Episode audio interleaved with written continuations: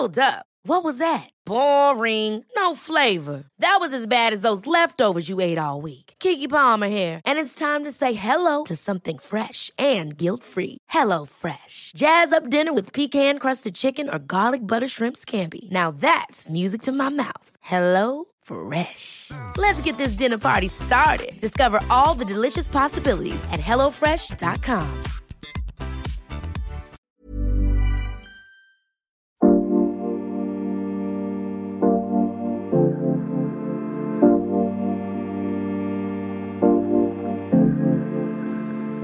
Warum gibt es ausgerechnet in der Yoga-Welt, die doch die Vielfalt der Menschen feiert, so wenig Diversität? Warum sehen wir immer nur junge, dünne Blondinen auf der Matte? Und was macht das mit denen, die nicht jung, dünn und blond sind? Herzlich willkommen zum Yoga Easy Podcast Besser Leben mit Yoga. Ich bin Christine Rübesamen und spreche in dieser Folge mit der Yogalehrerin und ehemaligen Tänzerin Carol Campbell über Diversität, Body Positivity und warum Werte gut, aber Normen schlecht sind.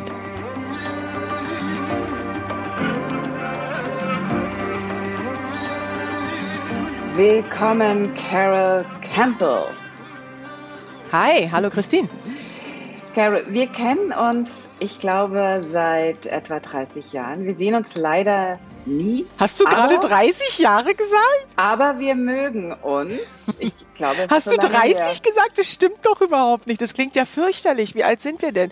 Okay, gut. Seit 30 Jahren. Ich das stecke ich jetzt einfach so mal schon mal als erstes Ding weg. Du, ähm, äh, aber wir mögen uns. Ähm, das zum Trost. Wir sind Kolleginnen. Wir haben gestern telefoniert und wir haben am Telefon festgestellt, dass wir einen ähnlich kritischen Blick auf die Yoga-Welt haben und finden, es geht nicht, dass Yoga vertreten wird durch schlanke, weiße, junge Blondinen. Und wir sind nicht damit alleine. Es werden immer mehr Stimmen laut, die sich fragen, warum eigentlich ausgerechnet die Yoga-Welt, die dem Einzelnen doch das Gefühl vermitteln sollte, schön zu sein und richtig so zu sein, so wenig divers ist, um nicht zu sagen diskriminierend sein kann. Wir wollen also fragen heute, warum Yoga in der äußeren Darstellung nur so geübt wird, als üben es nur weiße, dünne, junge Blondinen. Und was das mit denen macht, die nicht weiß, dünn und jung sind. Also sprich, was macht das mit den 90 Prozent der Übenden und was wird aus unserem schönen Yoga, wenn wir daran nichts ändern? Ja, das sind echt wichtige und gute Fragen, die du mir gestern so spontan am Telefon gestellt hast. Wir haben lange nicht gesprochen, du hast mich angerufen und bist so direkt eingestiegen und ich war so, wow, wie kommst du auf mich? Aber gute Fragen, die beantworte ich gerne. Also schieß gerne los. Ja, also vorab muss ich natürlich die Frage stellen, ob wir beide überhaupt die Richtigen sind, über dieses Thema zu reden. Also ich bin weiß, also mit äh, Sommersprossen, blond mit Hilfe des Friseurs und immerhin alt und du bist super schlank, von Gott mit einem wunderschönen Körper gesegnet und schwarz. Dürfen wir hier überhaupt die Stimme erheben? Dürfen wir was dazu sagen? Also das finde ich immer eine merkwürdige Frage. Dürfen wir was dazu sagen? Ich finde, mhm. ähm, ich finde, dass alle was dazu sagen sollten oder auf jeden Fall ähm, darüber reflektieren sollten und sich eine Meinung dazu bilden. Und ähm, wichtig ist auch, finde ich, ähm, dass man dabei wenn man anfängt, darüber nachzudenken und sich zu hinterfragen oder eben auch die Strukturen in der Yoga-Welt, in der Yoga-Branche und in der Marketing-Welt, was das Yoga angeht, zu hinterfragen, ähm, dann kommt man ganz schnell drauf, dass ähm, man selber an irgendeiner Stelle auch äh, irgendetwas findet, was nicht in diese Norm passt. Also irgendwo zählt jeder dazu, seien wir mal ganz ehrlich. Also weil du, du hast gerade so beschrieben, diese, diese äh, weiße, schlanke Frau ähm, und wa wahrscheinlich ist sie auch noch hyperflexibel mhm. und ähm, hat auch genug Geld, sich die und die äh, Yoga-Hosen zu kaufen und die und die Yogamatten, die so ab 100 Euro anfangen und so. Also ähm, es, es, ist, es ist so, dass es dass auch ich sage jetzt mal, diese äh, stilisierte Frau, die wir da gerade mal mhm. so als Norm hinstellen, ähm, auch definitiv, wenn sie tief genug gräbt, ähm, irgendetwas finden wird, was nicht in diese 100 Prozent perfekte Norm passt. Deshalb finde ich, ist es wichtig, nicht nur deshalb, aber auch deshalb ist es wichtig, wirklich, wenn man anfängt, sich zu hinterfragen, wirklich in die Tiefe zu gehen und zu sagen, ähm, was ist denn diese Norm? Warum bedienen wir sie in der Bilderwelt? Und ähm, wie, wie, wie kritisch ist das? Also wie, wie ähm, verletzend für andere und auch wirklich wie, wie schädlich ist das für die ganze Branche? Und genau. für, für das Yoga oder den Yoga an sich. Ja, warum ist das so? Warum gibt es diese krasse Norm. Warum gibt es diese krasse Norm? Das kann ich dir bestimmt gar nicht so ähm, 100 Prozent beantworten, aber es, es spiegelt sich auch was aus der Gesellschaft wieder natürlich. Also ich sage jetzt mal, die äh, Gruppen, Menschengruppen, die in, im Yoga marginalisiert werden, werden auch in den, Wei in den meisten weißen Mehrheitsgesellschaften ähm, marginalisiert. Es spiegelt, spiegelt sich ein bisschen wieder. Ähm, und ähm, es ist so, dass es, ähm, ich glaube, einfach durch so eine Marketinggeschichte, ähm, man hat es ja vor allen Dingen in Amerika erstmal übernommen, dass Yoga was aus Indien kam und es dazu zu diesem westlichen, was wir heutzutage als westliche moderne Yoga nennen, gemacht. Und dann mhm. kam diese Marketingmaschine und es lief halt am besten. Also genau diese, diese, ich sage jetzt nicht nochmal alles, alle mhm. Adjektive, aber mhm. diese Normfrau, die wir da gerade mhm. hingestellt haben, ähm, an der übrigens nichts falsch ist. Ja, also jeder, der jetzt denkt, oder jede in dem Fall, die jetzt denkt, oh, das, das bin ich, daran ist ja nichts falsch. Ja, daran ist ja nichts falsch. Es ist auch nicht äh, falsch, wenn man so ist, Yoga zu praktizieren. Kritisch wird es, wenn man, wenn man sich in dieser Bubble befindet und es irgendwann nicht mehr merkt, weil diese Bubble natürlich in sich geschlossen ist und homogen ist und nicht mehr merkt, ähm, dass man eventuell wirklich andere ausgrenzt und ähm, dass gerade wenn Yoga drüber steht, es doch ähm, also um Einheit und um Verbindung geht. Ich glaube, jeder würde anders antworten auf diese große Frage, was ist Yoga? Deshalb möchte ich die hier auch nicht hm. für äh, jeden äh, beantworten und jede, hm. weil weil ich es auch wichtig finde, dass jede Person die für sich selber äh, beantwortet. Aber ich glaube, wir können können uns auf ein paar Sachen so kleinster gemeinsamer Nenner mhm. einigen, wie eben die, die Einheit und in Verbindung treten. Erstmal, wenn wir auf der Matte sind, in, mit unserem Atem, mit unserem Körper, ähm, mit der Erde und, und dann vielleicht sogar auch mit etwas Höherem und vor allen Dingen auch einen ein Einfluss haben, einen Input haben in dem, wie wir mit anderen Menschen umgehen, durch die Selbstreflexion und wie wir mit der Welt umgehen. Und wenn diese ganzen Sachen auch noch drüber stehen, also Yoga als die Essenz von Yoga, als das Herzstück, dann ähm, finde ich es eben kritisch, wenn man sich in dieser Bubble befindet, auch wenn die vielleicht gemütlich ist oder einem vielleicht sogar gut tut und es nicht anfängt zu hinterfragen. Und das wäre so auch meine ähm, Aufforderung an, an wirklich alle, sich da eine Meinung zu bilden und, und sich da zu hinterfragen. Aber zurück zu deiner eigentlichen Frage, warum das so ist. Ich glaube wirklich, das ist diese Marketinggeschichte gewesen, wo ist da auch am meisten Geld zu holen und dann verselbstständigt sich ja auch etwas und es, es steht so eine Bubble. Ich habe, äh, als wir gestern telefoniert haben, registriert hinterher, dass wir sofort losgeredet haben, äh, wirklich als Kolleginnen darüber, wer was gerade unterrichtet, wie sich das so entwickelt hat. Da will ich dich auch später unbedingt dazu fragen, weil du da einen sehr interessanten, modernen Ansatz verfolgst. Und ich habe äh, eigentlich nur die Gemeinsamkeiten gesehen. Ich habe dich aber angerufen, weil wir natürlich auch einen Unterschied haben, denn ich bin weiß und du bist schwarz. Und wenn ich dich dann frage, kommt mir das fast wie an den Haaren herbeigezogen vor und ich denke, das klingt irgendwie seltsam, aber ich frage es dich jetzt trotzdem, denn das wollen wir ja heute auch klären. Gibt es denn oder gab es da jemals Diskriminierung, die du in der Yoga-Welt erleben musstest? Also Diskriminierung in der Richtung, ähm, dass es immer wieder was Besonderes ist, dass es ähm, als Kuriosität gesehen wird, dass da eine Yogalehrerin ist, die eben nicht dieser eben lang beschriebenen sogenannten Norm entspricht. Ähm, mhm. Das habe ich viel und oft erlebt und, und immer wieder. Was jetzt vielleicht äh, ähm, klingt wie eine Lappalie, aber es ist so, wenn, wenn es immer wieder so ist, dass man sagt, ähm, ähm, man wird quasi mehr oder weniger darauf hingewiesen, dass man anders ist und das muss man dann auch erstmal ähm, bedienen beziehungsweise ähm, sich mehr oder weniger rechtfertigen oder oder ähm, wie sagt man eben auch ähm, sich nochmal bestätigen, also es vor den anderen nochmal bestätigen, dass das aber kein Mangel ist, sondern dass mhm. man trotzdem ein Recht hat, hier zu sein. Also dass nicht automatisch so ein Platz aufgeht und so ein Raum für einen da ist, das ist manchmal schwierig. Das habe ich äh, auch erlebt und erlebe es eigentlich auch immer wieder. Wenn du dann unterrichtest, äh, schlägt sich das in deinem Unterricht nieder? Also ich habe ein paar Mal deine Stunden nehmen können, nehmen dürfen und finde, du hast eine ungeheure, sehr souveräne Art und äh, bist absolut mitreißend. Diese Methode oder dein Stil zu unterrichten. Woher kommt das? Wie gehst du auf andere Leute zu? Du hast gerade beschrieben, was dir begegnet, aber wie gehst du auf andere Menschen zu? Also mir geht es vor allen Dingen darum, dass es in dem Unterricht nicht um mich geht Das ist, glaube ich, das, was du da beschreibst. Also, dass es eben auch nicht darum geht, wie lang meine Beine sind oder wie klein meine Taille ist oder was ich so alles drauf habe. Das ist ja keine Performance, die man als Yogalehrer abliefert, obwohl man manchmal leider das Gefühl hat, dass es ähm, so ja. genutzt wird und auch oft so in Yogalehrerausbildung dann von der Bühne gesprochen wird, wo ich sage, also ich, ich komme aus dem Schaugeschäft und also das ist keine Bühne. Ja, man ähm, präsentiert etwas in der Form von, dass man sich vor Leute stellt und auch eine Lehrerfunktion hat, aber es ist keine Bühne in im, im Sinne von Performance. Und ähm, da ich eben aus diesem Geschäft komme und diesen Unterschied wirklich kenne, fällt es mir leicht, da wirklich umzuschalten und ganz in die Lehrerinnenrolle zu gehen und zu sagen, es geht überhaupt nicht um mich hier gerade, sondern es geht um euch und ähm, ähm, es ist auch immer wieder so, dass ich versuche, möglichst wenig, also immer weniger auch vorzumachen oder besonders Sachen, von denen ich denke, ah, die kann ich ganz toll, besonders viel vorzumachen, weil das ja überhaupt völlig äh, eventuell an der Realität der ähm, Schüler und Schülerinnen vorbeigeht.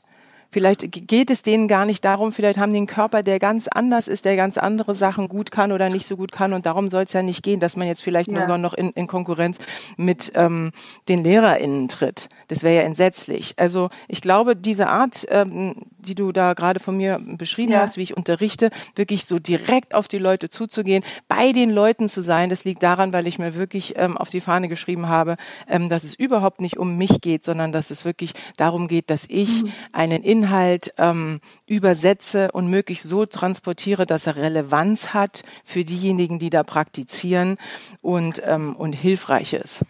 Mhm. Carol, du hast das gerade erwähnt. Du kommst aus der Showbranche, du warst Tänzerin. Ich habe dich als Moderatorin kennengelernt. In welcher Weise hast du in dieser in diesem Beruf äh, deinen Körper eingesetzt? Als Tänzerin natürlich 100 Prozent, sage ich jetzt mal. Also der Beruf äh, des Tänzers, der Tänzerin ist wirklich ähm, gleichzusetzen mit Hochleistungssport. Ähm, und ich habe im Lido und im Moulin Rouge getanzt, wo wirklich zwei Shows am Abend sind und ähm, das ist eine Riesenbelastung. Und das heißt, dass man wirklich seinem Körper sehr, sehr viel zumutet, dass es auch ähm, nicht darum geht, dass es dem Körper gut tut, sondern eben wie in jedem anderen wirklich Hochleistungssport, dass es um Leistung geht, ganz klar. Die natürlich im Tanz anders als im Hochleistungssport Sport auch noch schön aussehen soll und mühelos aussehen soll. Aber ich habe meinem Körper sehr, sehr viel zugemutet und auch ähm, den einen oder anderen Preis im Anschluss äh, gezahlt natürlich. Die amerikanische Feministin Susie Orbach hat uns ja in den 70er Jahren darauf aufmerksam gemacht, wie der weibliche Körper als etwas gesehen wird, das immer zu Grund zur Sorge gibt, etwas, dessen Funktionen ständig kontrolliert werden müssen. Und diese Kontrollfunktion übernehmen ja heute solche Gesundheits-Health-Apps, ich würde sogar behaupten, wir haben sie längst verinnerlicht. Was siehst du denn heute, wenn du deinen Körper siehst? Wie schaust du auf deinen Körper? Und was hat sich vielleicht seit der Zeit im Moulin Rouge und im Lido verändert? Also ich muss ganz ehrlich zugeben, ich bin natürlich nicht frei von ähm, dieser Selbstkritik, die wir, glaube ich, als Frauen viel, viel mehr haben als Männer. Das, das äh, mag jetzt nicht richtig sein und, und, und ungerecht, aber ich kenne es einfach von, von Frauen sehr, sehr viel mehr. Ähm, das heißt, wenn ich in den Spiegel gucke, sehe ich auch wirklich also Sachen, die mich stören und und die die mit Alter zusammenhängen, die einfach mit das hat mich schon immer gestört zusammenhängen oder einfach mit ich vergleiche mich mit äh, irgendeiner anderen Person oder irgendeinem ähm, irgendeiner Norm. Im, Yoga im besten Sinne, wie Anfang schon gesagt, ist natürlich ein großes Tool, was man benutzen kann, um genau das zu ändern. Und wenn ich Yoga nicht hätte, wäre ich wahrscheinlich auch viel mehr noch in dieser Marketingmaschinerie drin, ähm, die über zum Beispiel auch die äh, Social Media Kanäle läuft, ähm, eben immer wieder diesen Schönheitsidealen entsprechen zu müssen. Ich habe auch Momente, wo ich darüber wirklich, wirklich nur lachen kann und sagen kann, um Gottes Willen, wo gehört das denn eigentlich hin? Ja, also wenn ich so richtig gut bei mir bin, sagen wir mal so, ja, dann, dann, dann lache ich darüber, dann lache ich auch über meine eigene Kritik und ähm, stecke die einfach irgendwie weg. Aber ähm, es ist schon so, dass ich ähm, durch, durch Yoga äh, und durch meinen persönlichen Yoga-Weg gelernt habe, aus dieser Maschinerie Tanz, wo ein Körper wirklich funktionieren muss, wo ein Körper auch gerade im Lido und im Moulin Rouge natürlich so und so aussehen muss. Also da gibt es tatsächlich Normen, ja. Ähm, und da ist dann eventuell ähm, jedes Gramm zu viel. Ähm, und dann muss man, obwohl andere von außen betrachtet sagen würden, ihr habt die perfekten Figuren, dann doch nochmal auf eine Diät gehen, weil da und da genau an dieser Stelle des Körpers nochmal was zu viel ist. Also das ist schon natürlich sehr, sehr körperfixiert, aber ähm, das, also diesen harten Blick auf mich, den konnte ich wirklich mit dem Tanz dann noch ablegen und über das Yoga schon ein ganzes Stück weit transformieren, zum Glück. Du hast dich, du hast es gestern so lustig erzählt, du hast dich dann erstmal so voll auf Vinyasa-Yoga und so Schwitzen äh, geworfen und äh, hast dann aber einen Abstand dazu genommen und unterrichtest heute vollkommen anders. Gab es da für dich als Lehrerin so ein Moment der Krise oder wie hat sich deine ähm, Methode, deine Methodik, deine Didaktik geändert? Also es ist schon so, wie du sagst, ähm, nach dem Tanz, wie gesagt, Hochleistungssport und auch, auch dem Gefühl, mein Körper kann alles, ich muss es ihm nur ansagen, hat mich natürlich dann der sportliche ähm, Aspekt von Yoga als erstes gereizt. Also dieses Power-Yoga, dieses Vinyasa-Flow-Yoga und darin habe ich ja dann auch meine Ausbildung gemacht. Und ähm, höher, schneller, weiter und habe dann auch wirklich angefangen, erstmal zu sagen, welches Level kann man denn noch unterrichten, bis wohin kann es denn gehen? Obwohl das am Anfang gar nicht meine Intention war, aber ich bin da natürlich, äh, habe ich da so eingecheckt mit genau eben dieser, dieser Perspektive, die ich äh, noch hatte und auch diesem, diesem Körpergefühl, was ich hatte, dass, dass es halt wirklich immer in die Herausforderung gehen muss und was ist noch zu holen und auch von der Ästhetik her, welche toll aussehende Asana kann man denn noch machen, gerade wenn man vom Tanz kommt. Das hat sich ganz organisch Den Tänzer geändert mal machen. Genau, den Tänzer einfach mal machen.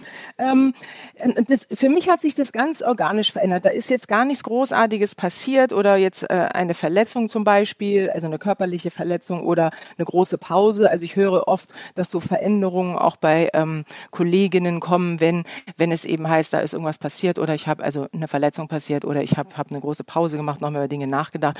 Gar nicht, sondern es hat sich organisch verändert, dass ich ähm, dass ich gemerkt habe, dass dieser dieser andere Teil von Yoga. Weswegen ich eigentlich mal angefangen hatte, noch bevor ich mit Vinyasa angefangen habe, habe ich nämlich mal wirklich ähm, so ein, so das, was man jetzt Hatha Yoga nennt.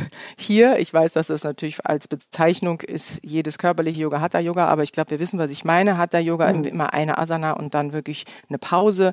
Damit habe ich mal angefangen und habe da aber schon zwar zwar nicht meine körperliche Herausforderung gefunden, aber schon ähm, einen anderen Aspekt von von Yoga, nämlich dieses dieses Innehalten. Und das fing an mir wirklich zu fehlen. Das fing an mir in in dieser Herausforderung zu fehlen und ähm, ich habe ganz ehrlich auch über, über die Reflexion von meinen SchülerInnen habe ich gemerkt, dass, ähm, dass mir der Druck und der Anspruch, der da von der anderen Seite kam, von der Klasse kam, eigentlich zu viel wurde. Den ich aber natürlich, ähm, also den, den Ton habe ich natürlich vorgegeben. Wenn ich sage, das ist Level, weiß ich nicht wie viel, dann ist es ganz klar. Aber ich habe dann so, also in, im, im Spiegel quasi, also die Schüler mhm. in dem, im, im Spiegel quasi äh, für mich, die, also die mir mehr oder weniger äh, ungewollt den Spiegel vorgehalten haben, ähm, gemerkt, dass das, ähm, also wo das hinführen wollte. Ich habe an, hab angefangen, mich zu hinterfragen. Wo willst du damit hin? Also wo willst du damit hin? Ähm, ähm, das geht in Richtung auch wieder Leistung, das, das geht in, in Richtung höher, schneller, weiter und das lässt ganz, ganz viel anderes aus, was äh, Yoga ausmacht und ich habe auch gemerkt, dass es andere auslässt. Also mir fiel halt auch auf, dass mein, mein, mein Klassenraum einfach auch ganz homogen aussah und ich dachte, okay, ähm, hier stimmt irgendwas nicht. Also warum kommen nur die und die Leute, die wir vorhin beschrieben haben, ja, also mehr oder weniger. Warum kommen nur die? Warum kommen keine anderen? Ich hätte so gerne auch andere. Ich hätte so gerne ein diverses Klassenbild. Und ähm, ich habe einfach angefangen, mir, mir, diese Fragen zu stellen, ähm, einfach weil ich an mir selber gemerkt habe, wo soll das noch hingehen? Das ist irgendwie eine komische Energie, die galoppiert so vor sich hin. Mit welchem Ziel eigentlich? Und ich habe eben das, das Gleiche quasi im Spiegelbild meiner Schüler SchülerInnen gesehen. Und, ähm, und so kam das ganz organisch, dass ich angefangen habe, Dinge erstmal zu verlangsamen, mich für andere Yoga-Stile mehr zu interessieren, da mal reinzugehen, ähm, Dinge zu vereinfachen.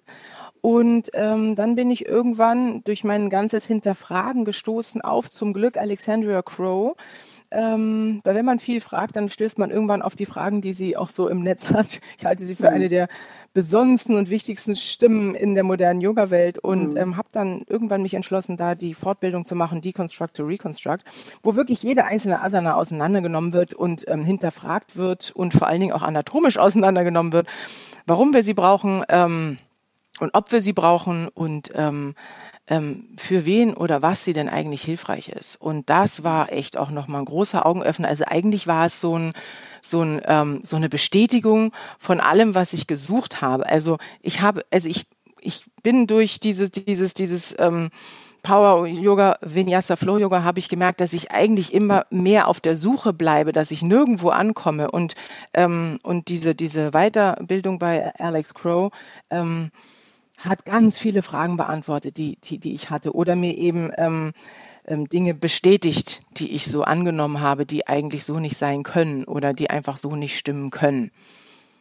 Und seitdem unterrichte ich wirklich anders. Die Methode, die du jetzt gewählt hast, ist eigentlich eine, die, die mehr Weite zulässt, die mehr Platz vermittelt und äh, die die Frage nach dem Warum absolut ernst nimmt. Damit, mit dieser Frage nach Warum, geht ja nicht nur um die anatomische Rekonstruktion, so habe ich dich jedenfalls verstanden, sondern es geht ja auch darum, warum wir das überhaupt machen. Hat, äh, übernimmt der Lehrer Verantwortung, der Schüler auch? Der Schüler absolut auch. Also äh, mein, mein, mein großes Bestreben ist es, äh, möglichst viel Verantwortung in die Hände des Schülers zu legen, also diesen Raum zu öffnen, dass genau das passieren kann. Und das kann passieren, meiner Meinung nach, durch eben ähm, Wissensvermittlung, was jetzt die anatomischen und körperlichen Dinge angeht und ähm, was jetzt, ich sage es mal, die ähm, philosophischen Dinge angeht, also zur Essenz zurück, ist es für mich ähm, Philosophie in Realtime vermitteln. Also es schaffen bestenfalls, dass die Schüler in, im Moment landen. Das ist es ja, worum es geht. Eben wirklich mal raus aus dem Kopf, aus diesem Gedankenkarussell, im Moment landen und da ist dann der Ort, wo, wo man anfangen kann mit Selbstreflexion, weil der Yoga-Weg ist ja nicht der Weg der ähm, Selbstoptimierung, sondern es ist der Weg der Selbsterkenntnis. Und mhm. diesen Platz sich zu schaffen, da hast du schon recht. Ich finde, das, das ist also, wie gesagt, in, in der Verantwortung des Lehrers, wenn man denn diesen Weg gewählt hat, selber für sich auch. Das kann man, glaube ich, eben nur, wenn man den Weg auch selber geht. Aber ähm, eben diese Verantwortung auch in die Hände der Schüler zu legen, damit sie wirklich ihren eigenen Weg gehen können. Also eben auch nicht zu viel vorzugeben, sondern wirklich wirklich einen Raum aufzumachen und zu sagen, Philosophie in, in Real-Time heißt, dass wir natürlich über die Körperpraxis, und ich unterrichte auch immer noch einen Flow, erstens, weil ich aus dem Tanz komme und, und das mir liegt und zweitens, weil ich auch was wirklich in Bewegung bringen möchte erstmal ähm, und Atem und Bewegung so koordinieren, dass halt so ein Flow-Gefühl ähm, aufkommt. Und ich, ich denke, dass man, dass man darüber eben auch in einen Moment kommen kann, wirklich landen kann bei sich. Und das ist für mich ja ähm, die Essenz von dem auch, was wir auf der Matte machen. Selbstreflexion und Verantwortung in Allianz führen ein aus dieser Falle der Social Media produzierten Oberflächlichkeit heraus, oder? Ja, ich glaube vor allen Dingen Betonung auf äh, immer wieder heraus, weil ich gebe ganz äh, offen zu, dass also auch ich, wenn ich zu lange auf Instagram scrolle, dann ähm, und und und und die falschen Posts erwische, wo man immer sagen kann, selber schuld, was für Leuten folgst du, ganz klar, aber die, die, die falschen Posts erwische, ähm, gehe ich auch in diese Falle. Und aber die die Sache ist, ist ja die, dass man also diese Social Media Welt, es ist ja nicht so, als ob es sie nicht gibt oder als ob man für immer gegen die gewappnet wäre mit seinen Yoga Tools, so wie man nicht äh, gegen alles, was die Welt äh, jemals äh, hervorbringen wird ähm, oder einem entgegenschleudern wird, gewappnet sein wird ähm, im ersten Moment. Aber es zu merken und dann, also zu merken an dem Beispiel bleibend, ich komme jetzt in diese Spirale, das war der dritte Post, wo ich eigentlich denke, huha, ich, ich, ich komme jetzt doch in irgendeinen so Vergleich oder ähm, oder äh, oder oder in, in in ein Nicht-Akzeptieren wollen oder sogar in ein Verärgert-Sein ähm, über, dann äh, nicht in diese Spirale zu tief reinzugehen, sondern einfach zu sagen, okay, ich hole mich da raus und ich besinne mich nochmal auf, was sind eigentlich meine Werte. Und nochmal zurück zu dem, was ich glaube vor zwei Antworten gesagt habe, ist wirklich dieses, dieses ähm, sich, sich, also diese, diese Entscheidung, den Yoga-Weg zu gehen, diesen persönlichen Weg zu gehen, die, die einfach so unumstößlich sein zu lassen. Das meine ich manchmal, wenn ich sage, ähm, so eine Ernsthaftigkeit zu haben, so eine Echtheit zu haben. Was jetzt nicht zum Beispiel heißt, dass es, in, wenn wir jetzt über die Yoga-Klasse selbst sprechen, dass es nicht Humor geben kann. In meiner Klasse gibt es unglaublich viel Humor, weil ich rede da so, wie ich jetzt auch rede und ja, so. Aber, aber es untergräbt nie diese, diese darunterliegende Ernsthaftigkeit und, äh, ähm, und das kann einem auch helfen in diesen ganzen Sachen, ob man jetzt auf Social Media was sieht oder eben neben einem auf der Matte jemand sitzt, der eigentlich vorher Gymnastin war und man denkt, wie, wieso, was ist, was ist denn jetzt los? Oder die tollere äh, Hose anhat oder so, ähm, dass man sich da immer wieder raushelfen kann und, und so zurückfallen kann auf so ein paar ähm, echte und pure Werte, die man einfach hat. Ähm, und, und, und sich finde, ich, ich finde, man kann sich, äh, wenn man sich einmal für so einen Yoga-Weg, für einen persönlichen Yoga Weg entschieden hat, kann man sich auch immer wieder nochmal neu entscheiden. Also immer wieder nochmal diese, diese Entscheidung neu setzen und finden und bestätigen.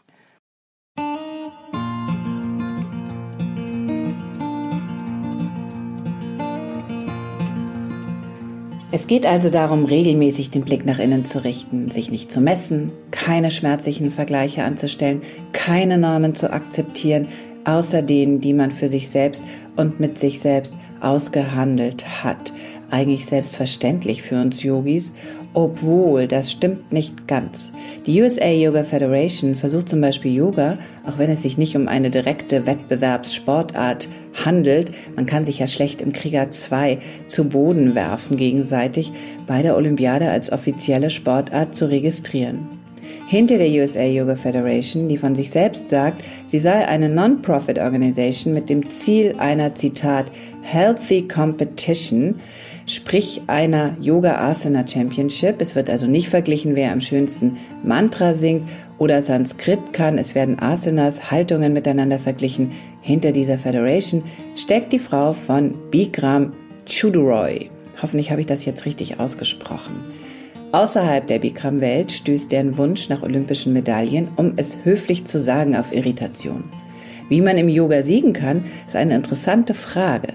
Die besprechen wir vielleicht in einem anderen Podcast. Denn in dieser Folge geht es darum zu fragen, warum uns Vergleiche untereinander so wehtun, wenn es um unsere Körper geht. Warum wir uns dennoch damit beschäftigen müssen, denn diejenigen, die der hegemonialen und homogenen Norm nicht entsprechen, werden schließlich diskriminiert. Und es gibt diese Bewegung, die genau dagegen ankämpft, genannt Body Positivity, nicht zu verwechseln mit dem Begriff der Selbstliebe, der durch die Yoga-Welt geistert und mit dem sich eine Menge teurer Körperöle verkaufen lässt. Im ersten Teil von Body Positivity haben wir angefangen mit der Yogalehrerin Nina Heidmann. Sie musste den Begriff sogar erstmal googeln, erzählte dann aber sehr reflektiert von ihrer eigenen Leidensgeschichte mit dem Körper in ihrer Jugend. Body Positivity ist aber mehr als nur die Beschäftigung mit dem eigenen Körper. Und es geht auch nicht in erster Linie darum, sich selbst ganz besonders schön zu finden. Kurz zur Erinnerung. Body Positivity ist mehr als ein Hashtag, ist älter als Instagram, ist eine soziale Bewegung, die für die Akzeptanz aller Körper kämpft. Sie kommt als Instrument des persönlichen Empowerments aus der amerikanischen Fat Acceptance Movements der späten 60er Jahre des vergangenen Jahrhunderts und richtet sich gegen die Dominanz des unbehaarten, nicht behinderten, nicht dicken weißen Körpers, der als idealer Körper ohne Makel angesehen wird und üppig ausgestattet wird mit Attributen wie Erfolg, Status, Fleiß, Motivation, Beweglichkeit und so weiter. Wer diesen idealen Körper nicht hat, dem begegnet die Gesellschaft mit Ressentiment und Diskriminierung. Jetzt geht es weiter damit, was Carol über Body Positivity denkt und wie sie die Erkenntnis, dass wir alle verschieden sind, in ihren Yoga-Unterricht überträgt, ganz klar auch in Beziehung auf unsere Proportionen und das Spektrum unserer jeweiligen Bewegung, so wie es die Amerikanerin Alex Crow unterrichtet. Also Body Positivity ist für mich die Bewegung, die ähm, für Toleranz und Sichtbarkeit von diskriminierten Menschen steht. Das finde ich ist nochmal wirklich zu, zu trennen von eben einem äh, Feel-Good-Gefühl äh, von ich, ich, ich akzeptiere meinen Körper, weil was ich manchmal sehe, dass sich das irgendwie so mischt und ich glaube, das ist nicht gewollt und nicht gemeint. Also wenn ich, wenn ich zum Beispiel auf Instagram einen Post sehe von jemandem, der absolut dem Körperkult frönt und, ähm, und äh, jeden einzelnen Muskel Muskel wirklich trainiert hat und dann aber Hashtag Body Positivity, äh, weil wenn ihr nicht ertragt, dass also mit mit der Caption, also dem Untertitel, ähm, wenn ihr nicht ertragt, dass ich mich eben so darstelle, weil ich habe an mir gearbeitet, das ist toll und das äh, und ich habe also ganz wenig Kleidung nur an und wenn ihr das nie akzeptieren könnt, auch toll finden könnt, dann, dann, dann seid ihr negativ, Hashtag Body Positivity, ich fühle mich gut in meinem Körper, so wie er ist, dann finde ich, ist da was, dann, dann, dann geht da was in die falsche Richtung. ähm, das, das Body Positivity, da geht es wirklich um, wie gesagt, die Bewegung ähm, für Toleranz von diskriminierten Menschen. Ähm, und dieses, die, und das andere ist Self-Love. Und Self, also gegen Self-Love, Hashtag Self-Love, bitte, dagegen ist nichts zu sagen, bitte mehr davon. Aber mhm. das eine ist, ist die strukturelle Ebene. Das ist für mich dieses Body Positivity. Und das andere ist die, ähm, ist dieses Umdenken auf individueller Ebene, auf diesem Yoga-Weg, sich selbst zu akzeptieren. Also Yoga hat ja unglaublich viel hoffentlich mit Akzeptanz zu tun. Und das sind zwei verschiedene Dinge, die sich manchmal gerade im Social Media so komisch mischen. Und ich glaube, das ist ungut für alle Beteiligten. Und welche Strategie wenden wir, jetzt sind wir schon am Ende, welche Strategie wenden wir an, um mehr Diversität in die Yoga-Szene zu bringen, in die Yoga-Welt zu bringen? Oh, das ist ja eine Riesenfrage zum Schluss, Christine. Also, ich würde sagen, da haben sowohl Yoga-LehrerInnen als auch äh, Yoga-Studio-BesitzerInnen als auch Yoga-Praktizierende ähm, alle Hände voll zu tun. Und ich würde bitten, es auch wirklich zu machen. Und ich meine wirklich zu tun, weil es auch, weil es natürlich Arbeit ist. Weil es natürlich bequemer ist, wenn man denn in, in die Bubble passt, auch da sitzen zu bleiben. Aber ich würde wirklich auch diejenigen, die in, äh, zu denen die, diese, diese homogene Bubble passt, bitten, ähm, wirklich wirklich sich die Erfahrungen von den anderen, die, die sich da ausgeschlossen fühlen, wirklich offen anzuhören, eben in dem Yoga Spirit, sei jetzt mal, in der, in, dann in die Selbstreflexion zu gehen und, und ähm, ein Bewusstsein dafür zu entwickeln und dann auch ins, ins, ins Handeln zu kommen.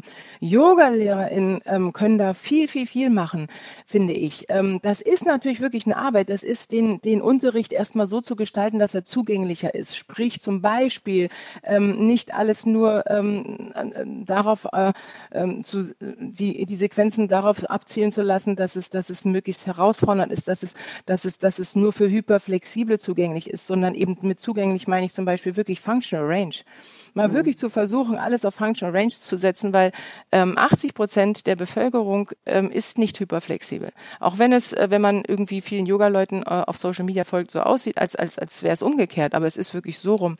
Das heißt also da wirklich mal drauf zu achten, wie, wie zugänglich ist es denn? Dann, zweites Ding für Yoga-LehrerInnen ist äh, mein Marketing. Ähm, ganz genauso wieder ähm, bin ich zu sehen in den extremsten Posen, die ich irgendwie äh, gerade für die eine Sekunde, in der das Bild gemacht wird oder Zehntelsekunde halten kann, oder ähm, kann ich da auch etwas wählen, was eben nicht so viele, nicht 80 Prozent abschreckt oder eben nicht nur ähm, die diejenigen wieder an, anfüttert, die sowieso schon kommen oder die eben genau in diese Bubble gehören, sondern eben die anderen wirklich auch ansprechen und damit einladen, indem ich mein Marketing auch schon so mache. Bildersprache, Bilderwelt ist so, so, so wichtig, ja. Das geht ins Unterbewusstsein, so ein Bild. Und ich glaube, gerade in der, in der Bildsprache haben wir, was Yoga-Marketing angeht, echt viel, viel, viel zu tun. Und da sind die Yoga-LehrerInnen natürlich gefragt. Und das geht bis hin zu, ähm, bei den Yoga-LehrerInnen, was man ändern kann, woran man arbeiten kann, das geht bis hin zu Kleidung. Also wir sind ja ge geworden zu so zu so einer einer einer einer Herde von ähm, engen Plastikhosen tragenden und ähm, bauchfreien Oberteilen tragenden äh, Kolleginnen und das ist irgendwie auch schade. Ähm, und ich weiß, dass es jetzt so klingt, was soll ich denn vielleicht jetzt noch alles ändern und jetzt soll ich schon auf meine Kleidung achten. Ist aber wichtig, wenn ich die Sache ähm, Inklusion wirklich ernst nehme und sage, ähm, auch dadurch kann es passieren, dass ich eben etwas einfach äh, zeige, was nicht jeder hat, wo nicht jeder hinkommt, wo sich ganz viele gleich ausgeschlossen fühlen. Sprache ist ganz genauso. Ähm, wenn ich, wenn ich mehr auf meine Ansagen achte in meinem Unterricht und ähm, nicht einfach nur zum Beispiel sage, ähm, es geht in die und die Richtung, sondern vielleicht geht es auch in die andere Richtung. Also, dass wir zum Beispiel Ansagen lernen, in beide Richtungen zu machen. Für die einen heißt es vielleicht, im Hund schiebt die Hüftknochen weiter nach oben. Ja, aber bis wohin? Bis wohin? Die Hyperflexiblen schieben zu weit. Also muss ich da mindestens noch eine andere Ansage machen oder wenn ihr zu weit geschoben habt, dann fühlt sich das so und so an, dann geht eher ein Stück zurück. Also ganz viele Sachen können wir als Yoga-LehrerInnen, du siehst, wirklich da anders machen, um da auch wirklich für Diversität zu sorgen und, und, und und, aufzumachen, diese Bubble auf, ganz aktiv aufzumachen. Als Yoga-Studio-InhaberInnen ähm, ganz klar, das sind die ähm, Entscheidungsträger, da, da sind die Entscheidungsabläufe, die man strukturell ändern könnte, also wirklich eben auch ähm, in, in den Personen, die man eben anstellt, schon, schon was ändern. Da natürlich genauso in der Bildsprache, im Marketing unbedingt was ändern. Und auch die Yoga-Praktizierenden, wie ich vorhin schon sagte, wirklich auch selber die Verantwortung übernehmen. Und ähm, gerade wenn man zu denjenigen gehört, die sich in dieser homogenen Bubble, die die Yoga-Welt leider gerade darstellt, wohlfühlt, einfach sich, sich zu hinterfragen und zu sagen, für was wollen wir denn eigentlich in der Yoga-Welt stehen? Für was wollen wir denn stehen? Also ähm, was, was, was hat denn verursacht, dass das alles so homogen ist? Und was sind die Treiber dessen? Und inwieweit habe ich vielleicht selbst Anteil daran? Und was kann ich selber verändern? Sich diese Fragen einfach auch stellen, weil sie, finde ich, einfach dazugehören, wenn wir sagen, dass wir im Yoga einfach ähm, ankommen wollen bei Offenheit, bei Verbindung, bei einer echten Community. Verantwortung, Selbstreflexion. Es ist einfach immer dasselbe. Es ist Arbeit. Mann, Carol. Es, es ist Arbeit.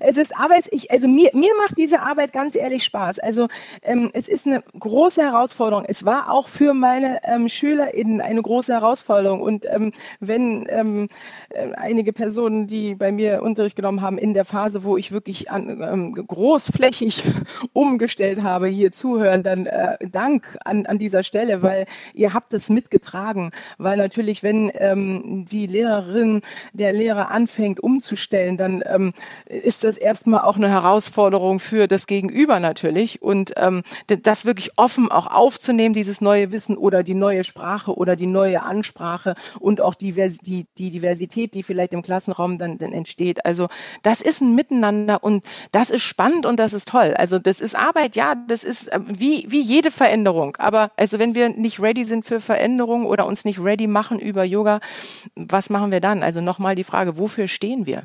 Carol?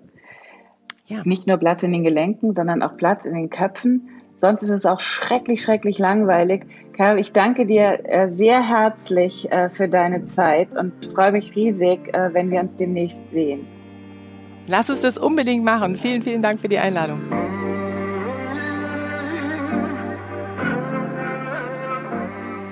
Selbstbewusstsein ist übrigens eine der Qualitäten, die man wunderbar im Yoga üben kann. Zum Beispiel mit dem Kopfstand-Workshop mit Luzi Bayer. Geh auf yogaeasy.de slash Podcastgutschein und probier uns kostenlos aus. Für unsere Abonnenten gibt es weiter sehr beliebt unsere Live-Klassen mit den besten Lehrern. Stundenplan und Anmeldung findest du auf yogaeasy.de und mir hilft es, wenn du mir einen Kommentar hinterlässt, wie wir unseren Podcast besser machen können. Am besten auf iTunes. Wenn du uns einen Screenshot deiner Rezension mailst an support.yogaeasy.de, dann bekommst du dafür einen ganzen Monat so viel Yoga, wie du nur willst, geschenkt. Und abonniere uns bei iTunes, Stitcher, Spotify oder überall da, wo es den Podcast zu hören gibt.